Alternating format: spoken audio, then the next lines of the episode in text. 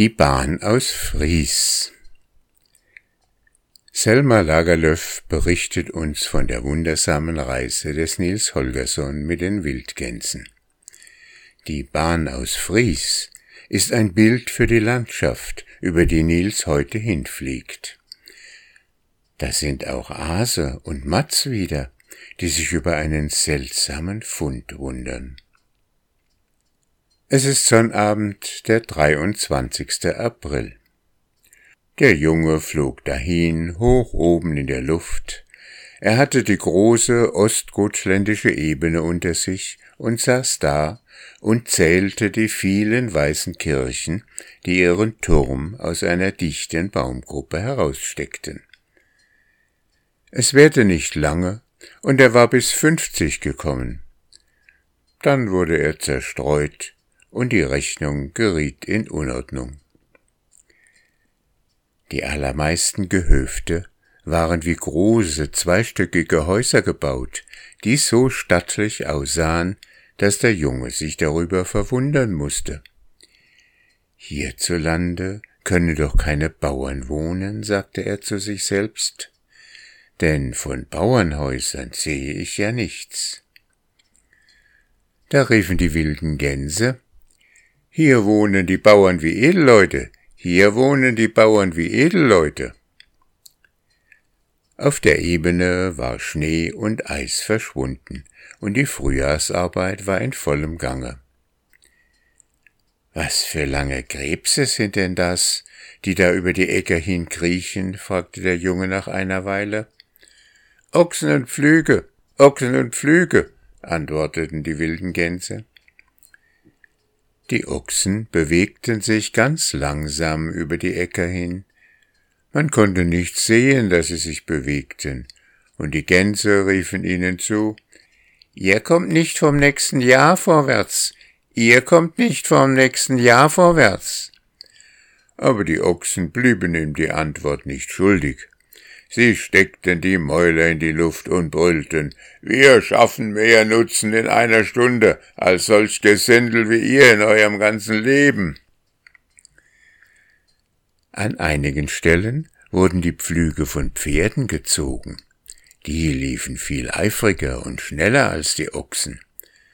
Aber die Gänse konnten es nicht lassen, auch sie zu foppen. Schämt ihr euch nicht, Ochsenarbeit zu tun? Riefen sie den Pferden zu, schämt ihr euch nicht, Ochsenarbeit zu tun? Schämt ihr selber euch nicht, Tagdiebe Arbeit zu tun? wieherten die Pferde zurück. Während die Pferde und Ochsen auf Arbeit waren, ging der Stall wieder daheim im Hof umher.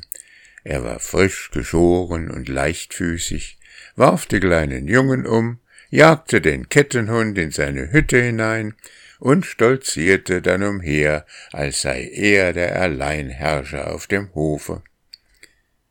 Wieder, wieder, was hast du mit deiner Wolle gemacht? fragten die wilden Gänse, die oben in der Luft vorüberflogen. Die hab ich nach der Fabrik in Orköping geschickt, antwortete der Widder mit einem langgezogenen Blöken. Wieder, wieder, was hast du mit deinen Hörnern gemacht?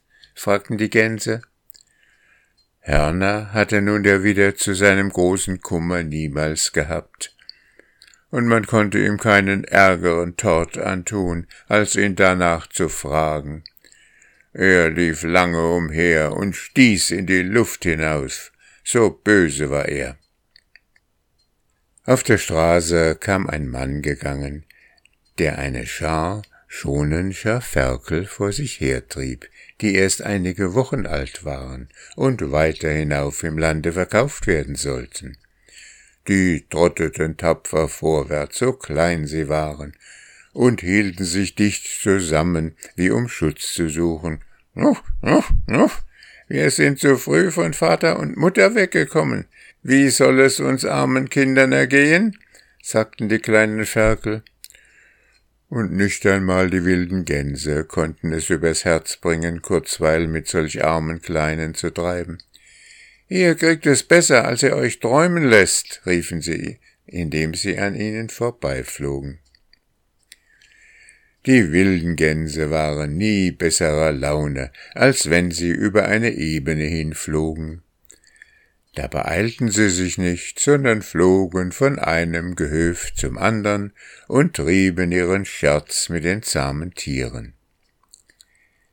Während der Junge über die Ebene hinritt, musste er an eine Geschichte denken, die er einmal vor langer Zeit gehört hatte.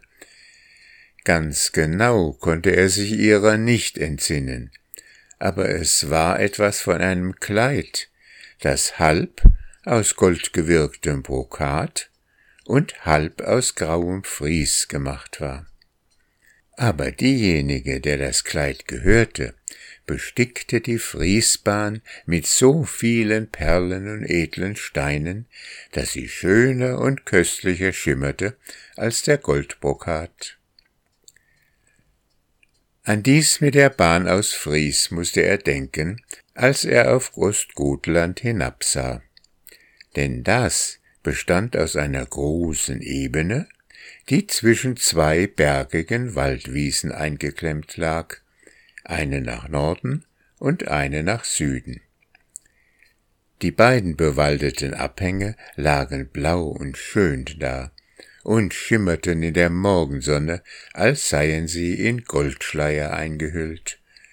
Und die Ebene, die nur einen winterkahlen Acker nach dem anderen ausbreitete, war an und für sich nicht schöner zu sehen als grauer Fries. Aber die Menschen gediehen anscheinend vortrefflich auf der Ebene, weil sie gut und mildtätig war, und sie hatten sich bemüht, sie aufs Beste zu schmücken. Wie der Knabe dort hoch oben flog, sah es ihm so aus, als seien Dörfer und Gehöfte, Kirchen und Fabriken, Schlösser und Eisenbahnstationen gleich kleinen und großen Kleinodchen über die Ebene ausgestreut. Es glitzerte auf den Ziegeldächern, und die Fensterscheiben schimmerten wie Juwelen. Gelbe Landstraßen, blanke Eisenbahnschienen und blaue Kanäle schlängelten sich von Ort zu Ort wie aus Seide genähte Schlupfen. Linköping lag um seinen Dom herum wie eine Perleneinfassung um einen köstlichen Stein. Und die Gehöfte auf dem Land waren wie kleine Bußennadeln und Knöpfe. Es war nicht viel Ordnung in dem Muster, aber es war eine Pracht, die anzusehen man niemals ermüden konnte. Die Gänse hatten die Omberger Gegend nun hinter sich gelassen und flogen gen Osten am Göta-Kanal entlang.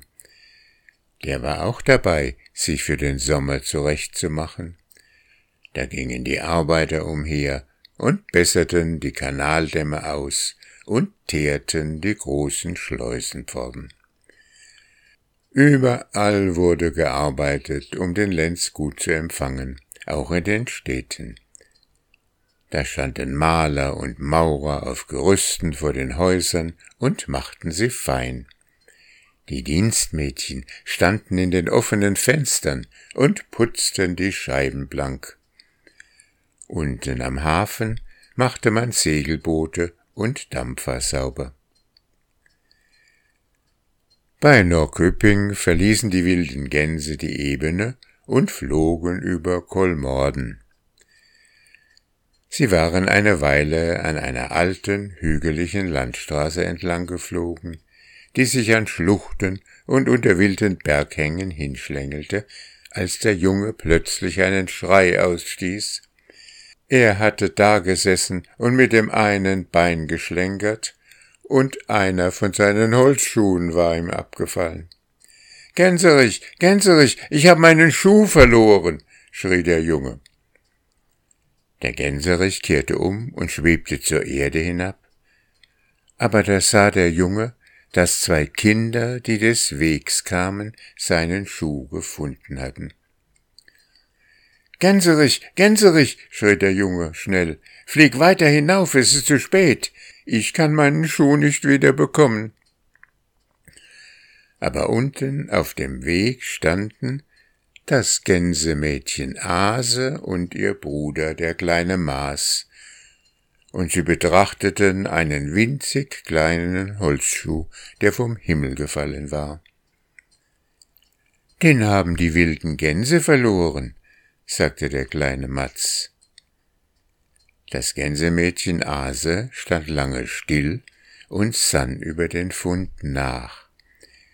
Schließlich sagte sie ruhig und nachdenklich Weißt du wohl noch, kleiner Matz, als wir am Övedkloster vorbeikamen, hörten wir davon reden, dass sie auf einem Bauernhof einen Kobold gesehen hatten, der lederne Hosen angehabt hatte und Holzschuhe an den Füßen, ganz wie ein Arbeitsmann.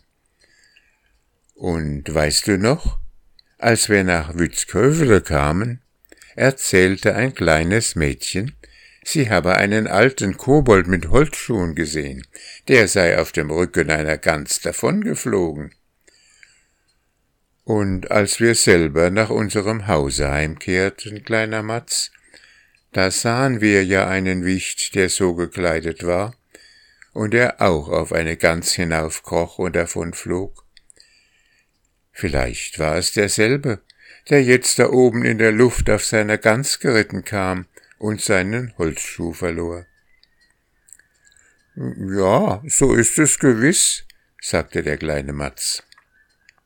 Sie drehten und wendeten den Holzschuh und untersuchten ihn genau, denn nicht jeden Tag findet man den Holzschuh eines Kobolds auf der Landstraße.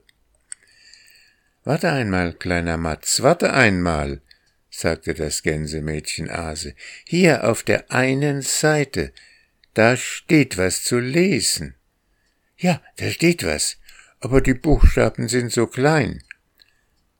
Lass mich mal sehen. Ja, da steht, da steht Nils Holgersen aus Femmenhög. Das ist das Merkwürdigste, was ich jemals gehört habe, sagte der kleine Matz.